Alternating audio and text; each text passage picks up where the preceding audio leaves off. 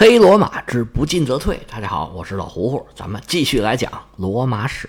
书接上文，罗马海军凭借乌鸦船在米莱海战大获全胜。但是接下来的几年，他们的舰队在地中海上是东跑西跑，取得了一点小成绩。但是很快，迦太基人一来，就一切又重新归零了。而在西西里岛上，迦太基人在哈米尔卡的领导之下，跟罗马人打游击。罗马人的军团大军开来开去，费力不讨好。几年的时间，罗马军团疲于奔命不说，还没有什么效果。这仗老这么打下去不是回事儿啊！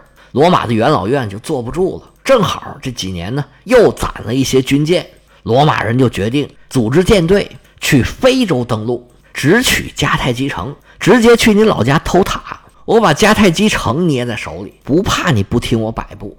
罗马人就组织了一支三百三十艘战舰组成的舰队，浩浩荡荡前往非洲，在路上跟迦太基人打了一仗，史称叫做埃克诺姆斯角海战。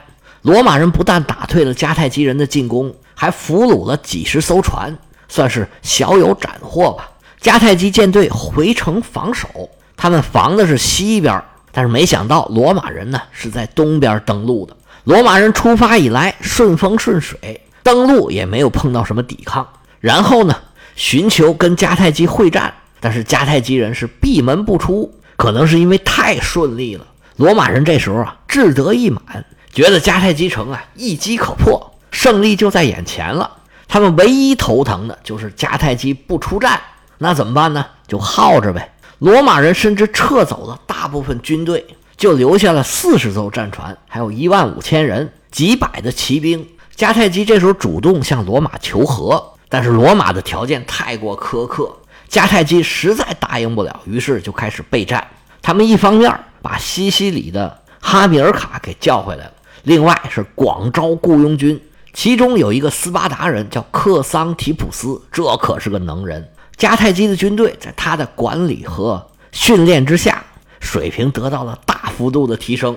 罗马人那边呢，在离迦太基不远的突尼斯扎下了东营，准备在这过冬。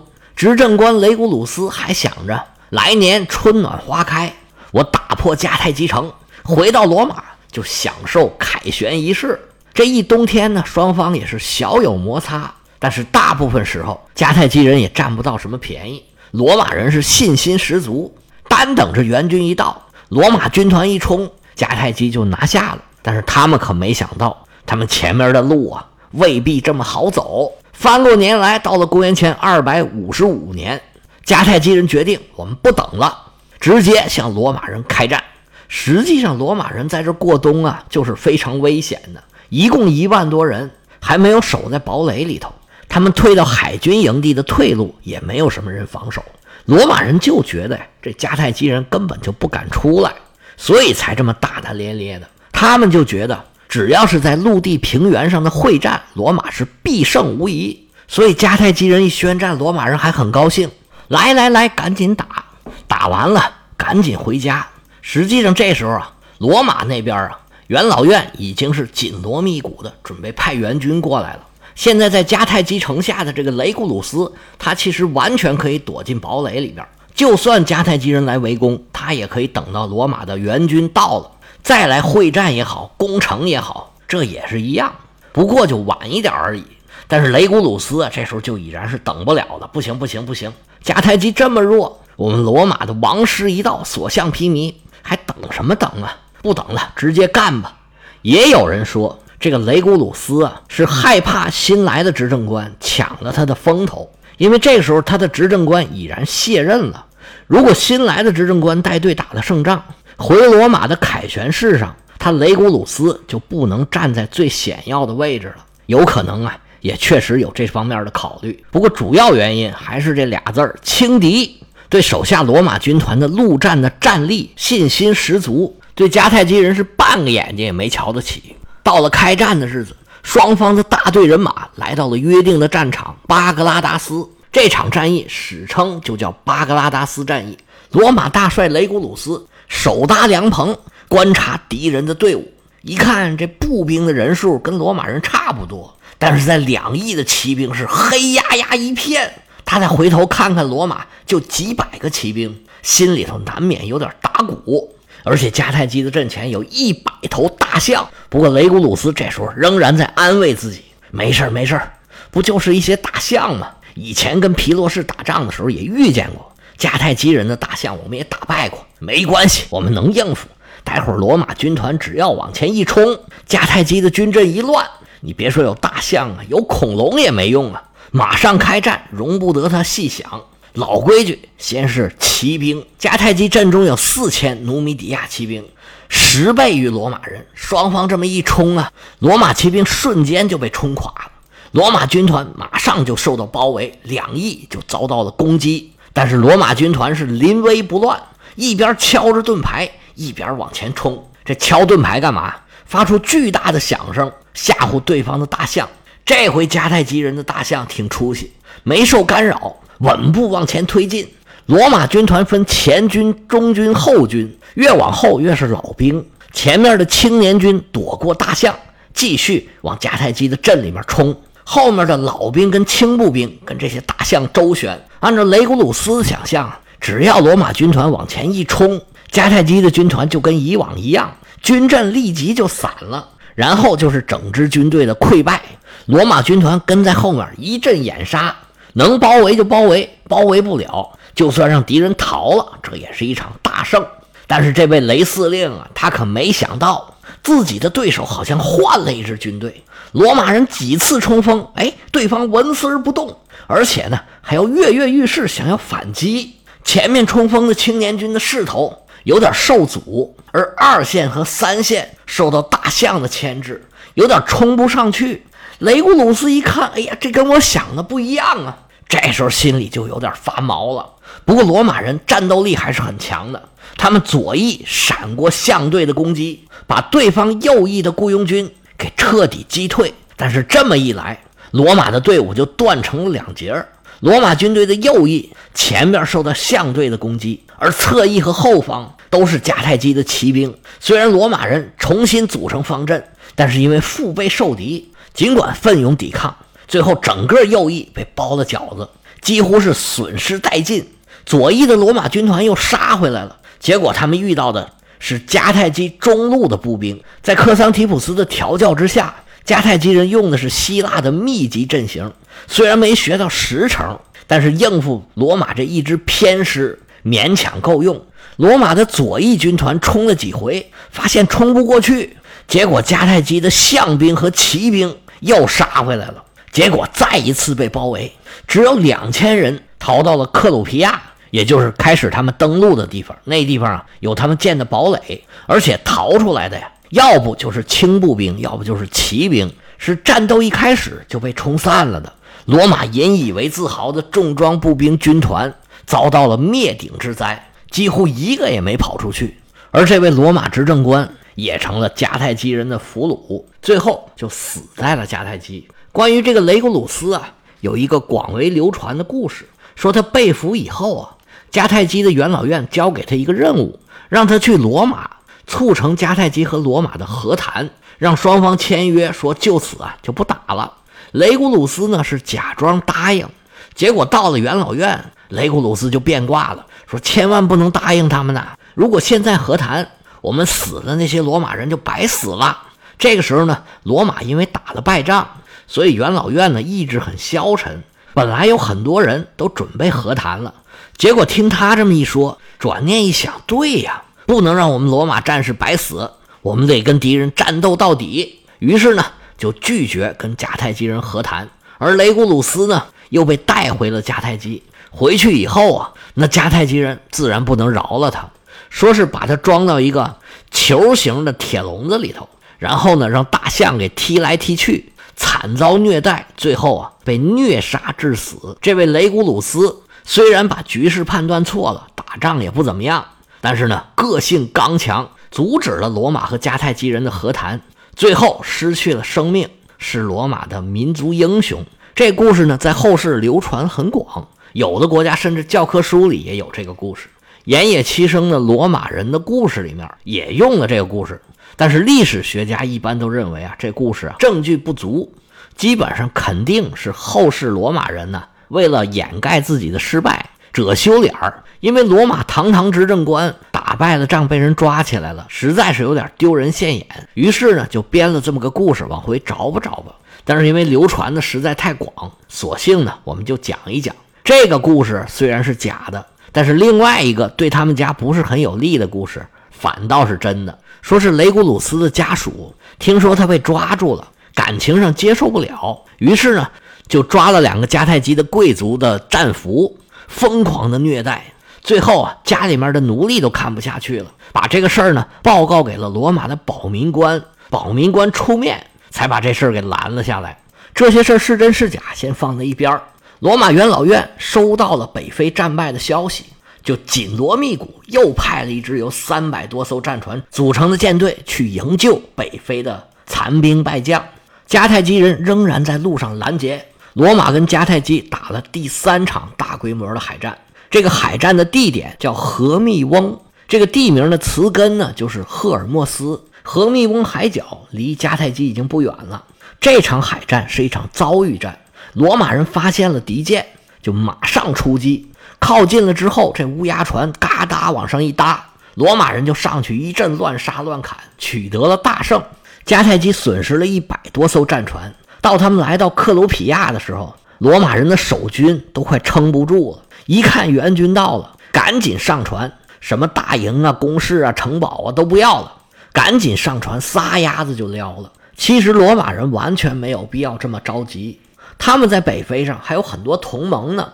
如果就在这地方坚持下去，跟迦太基人打起来，谁赢谁输还不好说呢。但是这时候罗马人呢，已经乱了方寸，心里头就只想着一个字儿，就是跑，其他的事儿啊就顾不上了。结果罗马人一走，原来他的那些联盟啊，可就倒霉了。迦太基就出面找他们征收这种惩罚性的贡金，据说呀是征收了一千塔兰特的黄金，还有两万头牛。总之吧，是一大笔钱。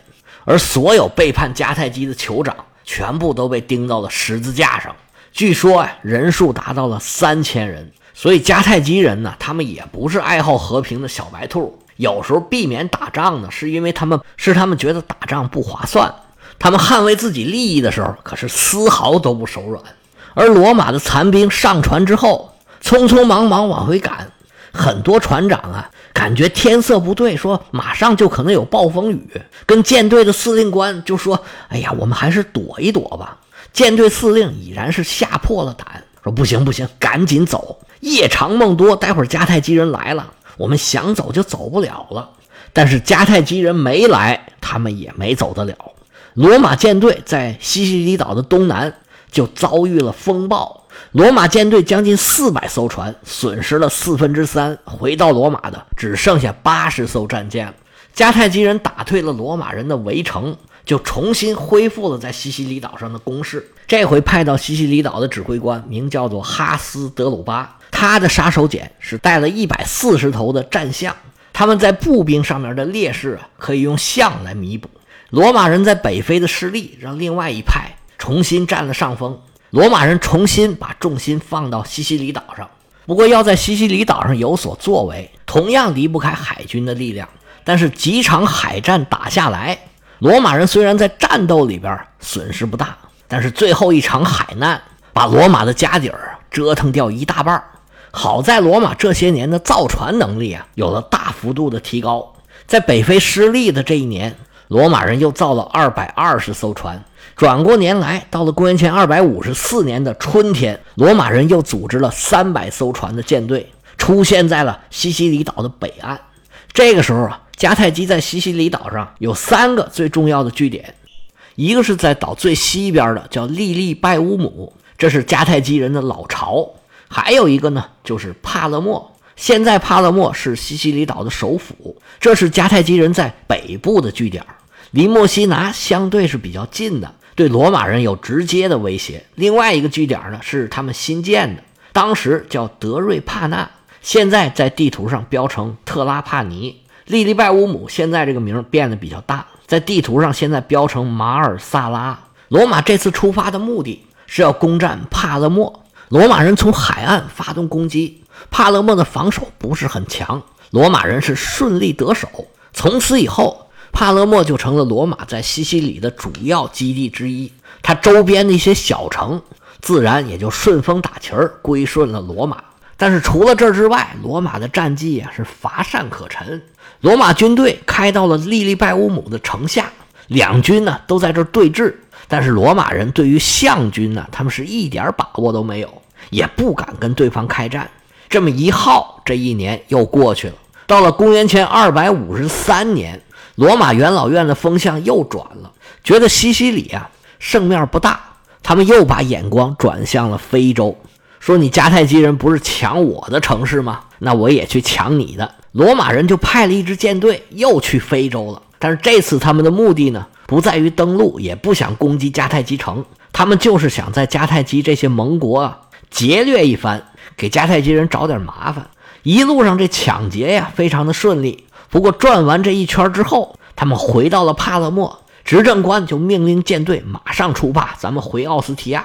这奥斯提亚是罗马的外港，结果跟上次一样，又有这些有经验的船长啊说：“大帅啊，不行啊，这眼看就有风暴了，咱们还是躲一躲吧。”这大帅说：“不怕，我们还着急回家呢，赶紧走，赶紧走。”结果这一走，又在半路遭遇了风暴，损失了一百五十艘船，反复遭到挫败。罗马对自己的海军呢有点灰心了，看来这件事儿自己真的是玩的不好。于是啊，就决定把战舰缩减至只剩下六十艘，只要能维持日常的防守和运输的保卫上面。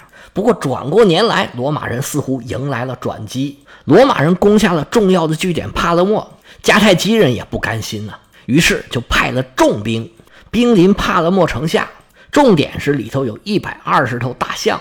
罗马人这么多年呢，跟迦太基打交道，最怕的就是他们这大象。不过罗马人也不是没见过大象。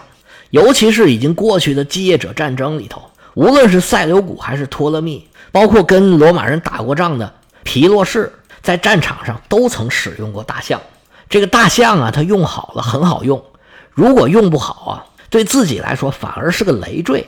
我们上一部罗马史中间穿插的这个基业者战争里头，关于大象兵的使用啊，可以说是富多胜少。其实当时对付大象啊，已经有了一定的套路了。一个是呢，挖陷阱，大象的块头太大，它一旦陷到陷阱里啊，倒下了，它就起不来了，强大的战斗力瞬间就没有了。还有一个办法呢，就是惹怒大象或者惊吓大象，用声音呐、闪光啊来刺激象群，或者呢，用轻步兵往大象身上投掷标枪，大象一发怒，它就横冲直撞，到处乱跑，有时候反倒把自己人给踩死了。但是大象呢，也有它巨大的威力，尤其是骑兵的马特别害怕大象。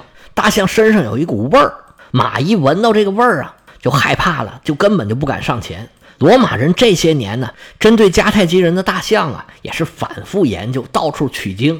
到了这个时候啊，似乎有一点小小的心得。当时在帕勒莫城里边防守的是执政官盖乌斯·卡西里乌斯·梅特路斯。他看着迦太基人气势汹汹，赶着大象就过来了，把自己手下的将领叫到身边，吩咐他们：“咱们得这么、这么、这么、这么办。”梅特鲁斯手下的这些将领啊，一个个领命，去布置自己的战士。罗马军团列好阵势，单等迦太基人前来进攻。梅特鲁斯端坐在马上，心里琢磨：“我为了战胜他们的象兵，绞尽脑汁，想尽了各种各样的办法。”今天这一战呢，是终于等来了。罗马军团和迦太基的大象兵在帕勒莫城下是一番鏖战，究竟谁胜谁负？咱们下回接着说。